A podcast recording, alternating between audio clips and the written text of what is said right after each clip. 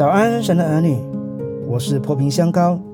新的一天，新的恩典，每天早晨都是新的。让我们以祷告作为新的一天的开始。我奉耶稣基督的名祝福你，从天上领受属灵的恩膏，在今天活出神的荣美，在众人面前有美好的见证。你必不缺少从神来的恩典和慈爱，从早晨到黑夜。都蒙神赐福，你出你入，耶和华要保护你，从今时直到永远。马太福音六章二十五至二十六节。所以我告诉你们，不要为生命忧虑吃什么喝什么，为身体忧虑穿什么。生命不胜于饮食吗？身体不胜于衣裳吗？你们看那天上的飞鸟，也不种，也不收，也不积蓄在仓里。你们的天赋尚且养活它，你们不比飞鸟贵重得多吗？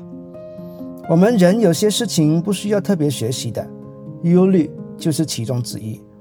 特别在这个时期，更有许多事会让我们忧虑。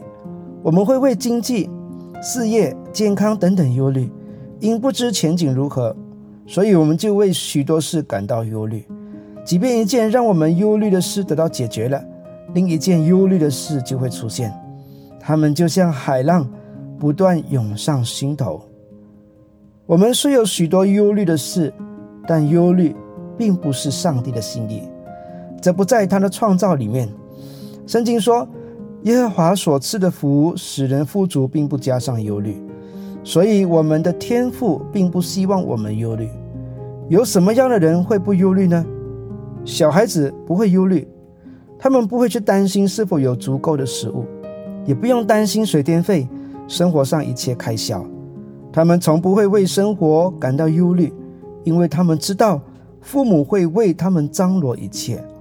如果家中的孩子每天都在为他的食物忧虑，那不是很奇怪吗？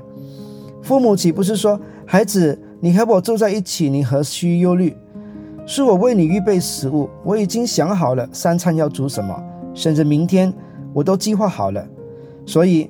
小孩不会为他们的生活忧虑，难怪耶稣说：“让小孩到我这里来，因为天国就是这样的人。住在天国的人根本没有忧虑，因为住在天父的家中。这样，我们也可以不用忧虑，只要我们依偎在天父的怀里，对他要有信心，就如同孩子对父母的心一样。信心是忧虑的解药。小孩因对父母有信心而不忧虑。”我们也能对天赋有信心而不忧虑。彼得前书五章七节说：“你们要将一切的忧虑卸给上帝，因为他顾念你们。天父顾念我们，我们又何须担忧未来呢？我们不能掌控未来，但是他能。我们能力有限，但是他无限。神的儿女们，让我们像小孩般依偎在天父的怀里吧。